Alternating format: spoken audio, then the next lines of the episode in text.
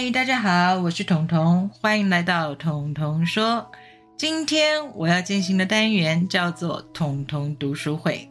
为什么突然间想要进行读书会？其实这个篇章呢，本来就在我“彤彤读书会”里准备好要读给大家听的，但因为今天早上我接到了一个讯息，让我决定了今天这一集。就该是录这一篇文章的时候，所以我们今天就进行童童读书会喽。这篇文章呢，出自秀威出版社的新锐文创系列，书名叫做《勇敢来自疼痛》，作者当然是我。哈哈哈哈 自己的文章才敢这样念，你知道吗？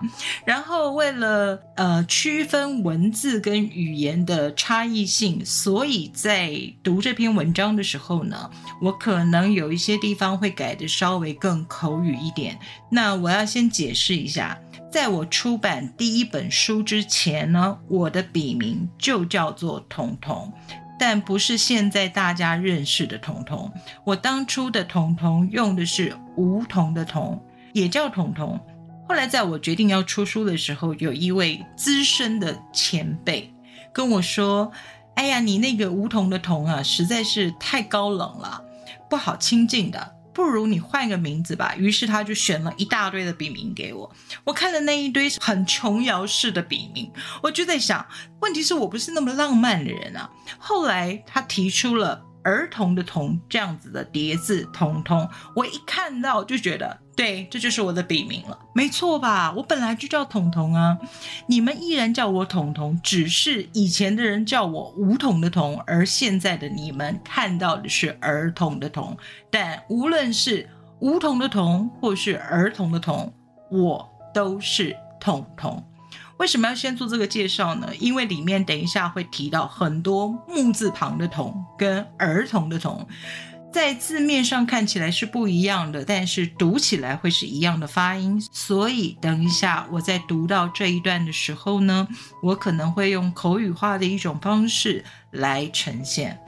好，这一篇要献给我一位亲爱的朋友，他既是我的哥哥，又是我的弟弟，也是我的朋友。你看他的身份很多元。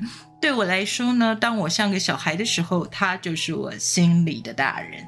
所以这一篇的篇名叫做《你在我不怕》。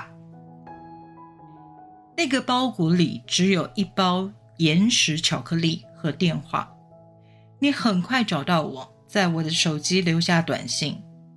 你懂，我不需要多说什么，你已经知道我的一切想法。我哭得像个孩子。你说你是个不负责任的大人，那些年并没有在我最需要你的时候陪在我的身边。其实，我也是个不负责任的小孩啊，只顾着自己玩躲猫猫，也没有让你知道发生了那么多的事。智慧型的手机很方便，我们利用聊天软体无时无刻的聊。我躲着大家的这些年。你说，其实你也隐居着，你只是没有想过我会回来这一座小小的城市生活。你以为我仍然在那个水泥森林里出没？不急，慢慢说。你隐居着，低调自己的行踪。我不想这么突兀的出现，打扰了你现在的生活。自在一点，想说话就能和我说话。别担心，你这样告诉我，我不担心。每日每日，我们没有约定，却从不停止对话。说累了就各自歇息，该忙了也不浪费彼此的时间。这样对话很轻松。一句早安，也许到了下午才有回应。两个人都得空了，就顺势聊一聊。在你的面前，我不需要思考，不需要修饰。因为你认识本质的我，连我自己都不太认识的我。其实你知道，只是你的习性让你假装不知道。很多事情我确实假装不知道，知道了就不能继续耍赖。然后你说，时间不如我们犀利，仿佛上次见面也只是昨天的事，分别的这些年，时间已不存在。嗯，你委屈了，这委屈很重，我知道。我读着手机上的讯息，眼泪啪啦啪啦的掉。我说我等待这样的一句话好多年。你说这个等待也很委屈。在我没有完全陈述事实的情况之下，你阅读了有关孩子的篇章，然后你读到了别人没有读到的真实。我问你为什么能够知道？因为多数人读了那个故事都没发现事实。你说，原来还没有想象中容易。我说我被关在黑暗的小房间。你说出来出来。我说我站在高空弹跳的跳台，你说下来下来，同就是同，不管同不同，在我还是梧桐的彤彤的时候，你发现我，后来我成了大家的童童，大家认识的儿童的童童，你去跟我说，同时具备了梧桐的桐和儿童的童，才俱全了过去的我和现在的我。这次你对我说：“彤彤，彤彤，彤彤，彤彤都是同一个人，无论是梧桐的桐还是儿童的童。”你能够很轻松的说服我，因为你能精准无误的击退我的伪逻辑。你知道，很多人在说服我之前，就会先被我的伪逻辑给说服，所以我这一套思维体系很难被别人攻破。但是面对你，我从来不想用伪逻辑，其实也用不着。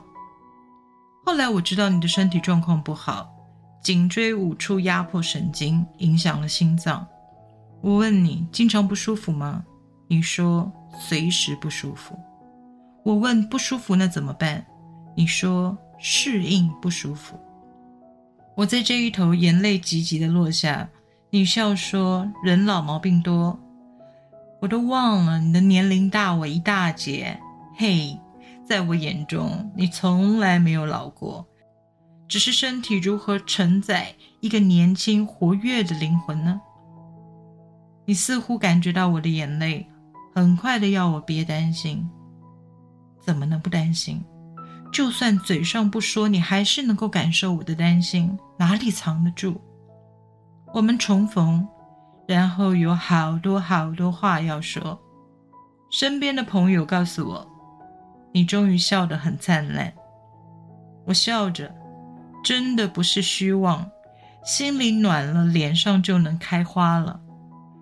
这些年认识的朋友，从来没有人知道我能这样的笑着，而你，早在多年以前，已经知道这样的笑容才是真正的我。是，让我笑不难，让我真正的笑很难。只想你好好的，好好的。你在我不怕，我只怕你不在。以上就是这一篇，你在我不怕。为什么说今天早上接到讯息以后，我决定要提前念出这一篇文章呢？这一篇文字描述的是我跟一位忘年之交，讲忘年之交有点奇怪。对，我们在年龄上有一段距离，但是在心理年龄上好像一直一直都是同龄的朋友，所以别人看来是忘年之交，对我们而言就是一起成长、一起分享生活的朋友。然后我刚刚说了，对我来说他是哥哥，是弟弟，是朋友。对他来说，我也是姐姐，也是妹妹，也是朋友。年龄的计算，好像在我们两个人之间的情谊里面，从来就不是什么问题。岁数到底算什么东西啊？我觉得能够遇到一个这么聊得来。或者甚至能说，在我人生处于黑暗时期的一道光，它是在我忧郁症时期射进来的第一道光，第一个让我知道，哦，原来我不是无病呻吟的在书写文字，原来我的文字有一定被阅读的价值，是他告诉我，在我书写忧郁的时候，他读到的都是希望和温暖。这是当时的我都不认识的自己，而他成为黑暗中的一道光，带我走出那个黑暗的世界，让我成为一个作家。我非常感谢，因为当时他告诉我的是，就当做为你找知音吧。殊不知，其实。他就是我那位真正的知音啊，因为他读懂我了。而今天早上收到的讯息，我得知他的身体状况不是那么的好。在我没有办法给予任何帮助的情况之下，我希望能够透过我的声音，透过我曾经书写的文字，提醒他：你在，我不怕。而现在我要告诉你，我在，你也不要怕。好。这是一篇献给朋友的文字，也是我想献给所有听众的书写。在我们的生活里面，在我们的人生里面，其实有很多像这样难能的知己。如果你遇到了这样的知己，请你千万的珍惜，因为知己难逢，知音难寻。而当你真的有幸，像我一样这么的幸运，遇到了这一位亲爱的知己知音。那么，除了好好珍惜之外，我真的不知道还有什么方法能够表达我的感激。录了这样的一篇文字，希望提醒你加油努力。虽然我知道加油努力总是很辛苦的，但是不怕，我在。好所有的听众也是一样，不怕，我在我的声音会陪着大家。今天的录音呢，我也不知道是长是短，哈 哈但是希望这一篇文字虽然是书写我个人的感受心情，但能引起大家同样的回想。回想你的身边是不是有这样的知己好友呢？是不是好久没有聊一聊、聚一聚了？关心一下对方，了解彼此的近况。这会是一个很好的帮助哦。彤彤说：“我们下次再见。”